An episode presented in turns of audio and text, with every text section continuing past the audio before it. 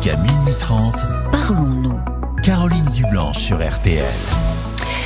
Alors, je vous disais que moi, je serai en vacances à partir de ce soir, mais que Parlons-nous va commencer, euh, va continuer tout l'été, et que Cécilia Como sera à vos côtés euh, dès lundi prochain. Et elle est avec nous, Cécilia. Bonsoir, Cécilia.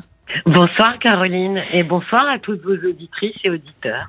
Merci beaucoup euh, d'être avec nous. Je suis ravie de vous parler parce Moi que aussi. on ne se connaît pas. Mais Euh, Caroline, c'est intimidant hein, finalement. Je suis à la place. Non, non, mais je, je m'y attendais en fait. Hein. Je me suis dit, je vais être à la place des auditeurs et je confirme, hein, c'est c'est un peu intimidant. C'est intimidant d'attendre euh, au un peu. Oui, mais je, je De vous vous parler, de vous avoir, Oh d'avoir cette voix. Mais si, parce que c'est une voix qu'on entend à la radio et puis d'un seul coup, vous voilà dans mon téléphone. Il y a quelque chose. Ah, C'est d'assez, amusant. Eh ben, ouais. écoutez, ben, c'est une situation, c'est intéressant. On est d'être du côté de la, de l'autre Ah ouais. côté de la barrière, Oui, oui. un Oui, peu finalement. Hein, ça permet de, de mieux, de mieux comprendre. Je dis qu'on ne s'est jamais rencontrés, mais je vous ai euh, écouté et je vous ai trouvé euh, formidable euh, Merci. avec les auditeurs et je pense qu'ils vont être ravis euh, de vous retrouver. Euh, euh, eh bien là, à partir de, de lundi, vous vous sentez prête? Bah, écoutez, prête et puis prête à les retrouver aussi parce que ça a quand même été une formidable expérience Oui. euh, au mois d'août, hein, très différente quand même de l'exercice en cabinet parce que Je vous confirme. ah oui, j'ai, et puis à la fin, je me suis fait quelques réflexions en me disant tiens, c'est- la différence, elle se situe aussi sur le fait que dans l'émission, on crée une relation humaine sur un temps court. Oui. Il y a un contact intime qui est quasi immédiat en fait. Hein. On prend la main de l'auditeur dès le départ et on crée une alliance très vite et Oui. souvent très forte. Il y a aussi la différence de la confidentialité, hein, parce qu'au cabinet, personne n'entend.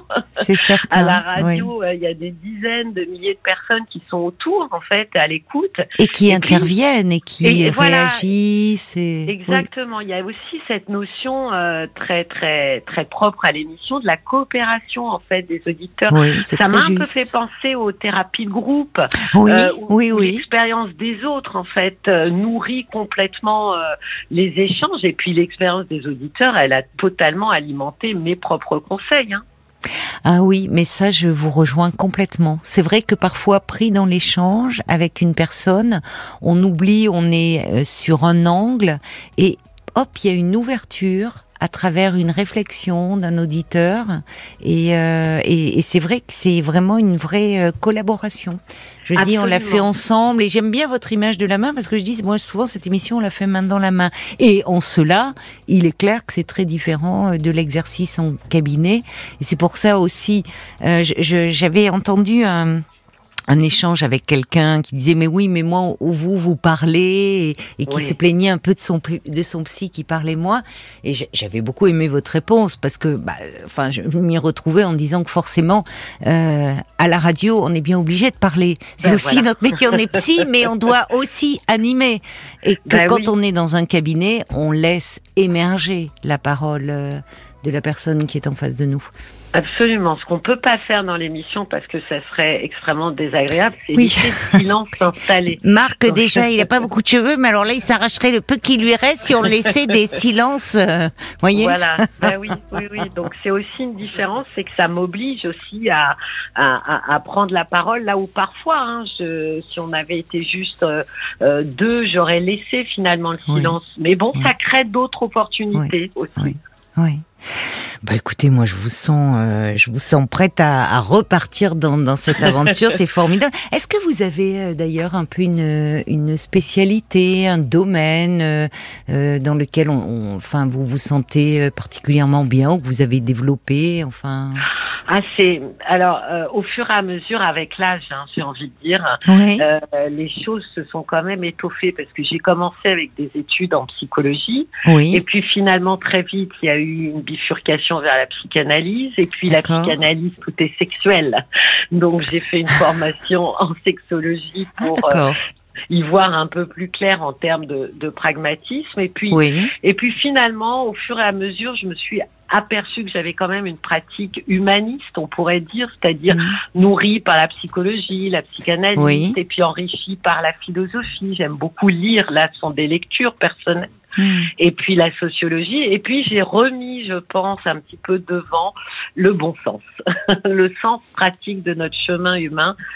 Parce que ça, je pense que c'est quelque chose que parfois on perd un peu en thérapie. C'est vrai. Euh, Oui, alors là, je, c'est c'est vrai, c'est vrai. euh, oui, oui. De temps en temps, il faut euh, juste du bon sens. Oui, C'est vrai, pas trop partir euh, avec certaines personnes, en tout cas, trop loin. Je suis d'accord avec vous. Ah bon, mais alors c'est formidable. C'est-à-dire que moi, j'avoue que la sexologie, c'est pas mon domaine. Euh, enfin, si vous voulez, évidemment, euh, comme vous, euh, j'ai fait une analyse, je m'intéresse beaucoup à la psychanalyse, donc vous avez raison de dire que dans ce cadre-là, tout est sexuel. Mais pour autant, je n'ai pas cette formation de sexologue, donc moi, je le lis toujours à la relation, ce qui est formidable. Ça veut dire que cet été, euh, les auditeurs, les, euh, les auditrices pourront vous appeler pour des questions euh, de, Oui, de sexo. Bien sûr, bien sûr, absolument. Ça c'est ça c'est très bien. Mais d'ailleurs euh, vous avez euh, je vous remercie, j'en profite pour vous remercier parce que vous vous m'aviez envoyé euh, bah, votre dernier livre. Oui. Donc j'ai euh, j'ai eu l'occasion déjà de le citer à l'antenne parce qu'on parle Ah, beaucoup de très couple. gentil. Bah écoutez, Ouais. c'est à moindre des Ah bah, choses hein Non, Cécilia. merci. Il est il est formidable. Je recommande bah, je vais le dire pour vous parce que c'est compliqué pour vous d'en faire Bah, euh, oui. la la promo et j'aime bien le titre Le couple parfait n'existe pas. Voilà. Ah bah oui, c'était c'était un peu pour déculpabiliser les Oui. gens et leur dire votre couple fonctionne pas parfaitement, c'est normal. Et oui, c'est ça. C'est c'est vrai qu'il y a d'une, on met des normes tellement partout. Euh, Et de plus en plus, je oui. pense, avec les réseaux sociaux, on a beaucoup envie de ressembler à ces, à ces images, en fait, qui sont des vrai. images, donc par, par définition, qui sont figées. Euh, donc, euh, moi, je trouve qu'il y a de plus en sous, sous couvert de dire non, mais je sais bien que la perception n'existe pas. En même temps, tout le monde est en train de regarder ces, ces, ces couples sur Facebook, Instagram, et se dire mais moi, ça ressemble pas à ça. Donc, il y a peut-être quelque chose Mm. qui qui Mm. va pas. Donc c'était aussi pour euh, pour déculpabiliser. oui, je trouve qu'il est, c'est c'est vrai qu'il, euh, ça fait du bien de lire euh, votre livre parce que Merci. cette version idéale de nous-mêmes, c'est vrai sur les réseaux sociaux, est assez tyrannique quand on y réfléchit absolument, bien. absolument. Et d'ailleurs, en- as- Oui, pardon. pardon, non, non, et assez dépressogène hein, d'après les études. C'est vrai, c'est vrai, c'est bien sûr. Ben oui. En parlant de normes, euh, ça envahit aussi le domaine de la sexualité. Hein. Oui, beaucoup. Euh, il paraît que l'été, il faut que la sexualité soit comme ça. Donc je Oui. le dis à tout le monde. Ah ben, j'ai une a- auditrice, elle me dit waouh, ça va être torride cet été sur sur RTL avec vous. Ah ben, ça va dépendre des auditeurs et des auditrices. Hein, de- de- Mais c'est vrai que on avait eu l'occasion un petit peu au mois d'août d'en parler. Il y avait eu Oui. quelques messieurs. Hein, euh, Oui, Il y avait une dame aussi qui avait parlé, mais c'est vrai qu'il y avait quelques messieurs qui s'étaient jetés à l'eau pour parler sexualité euh, à l'antenne, ce que j'avais trouvé extrêmement courageux. Oui, c'est vrai, c'est vrai, c'est vrai parce que c'est pas c'est pas simple d'aborder euh, Ah ce sujet-là, mais sujet peut-être parce qu'il vous sentait aussi euh, à l'aise, enfin sur euh, ce sujet, ça aide. hein. Oui, peut-être, euh, mais euh, c'est vrai que c'est très compliqué. Euh, Vous voyez, les gens disent facilement je vais voir un psychologue. Je vous assure qu'ils disent beaucoup moins facilement je vais voir un sexologue. Donc j'avais trouvé ça assez courageux. Eh ben là, ça sera parfait parce qu'ils n'auront pas besoin d'aller voir, ils pourront se confier en toute intimité auprès de vous, ma chère Cécilia, Absolument. dès lundi à partir de 22 h Vous serez à ce micro et ben moi je suis ravie parce que euh, je, vais laisser les auditeurs de Parlons-nous entre de très bonnes mains. Donc je vous écouterai. gentil. Franchement, l'échange qu'on a eu me donne envie de vraiment Ah, d'échanger. J'espère, je ne veux pas vous appeler, mais une fois autour d'un petit café. Ah bah avec grand plaisir. Moi, je veux vous dire quand même que je suis extrêmement heureuse, ça c'est sûr, mais je suis quand même extrêmement flattée, euh, vraiment Caroline, de garder votre fauteuil au chaud durant vos vacances. C'est Voilà. gentil, hein, c'est gentil.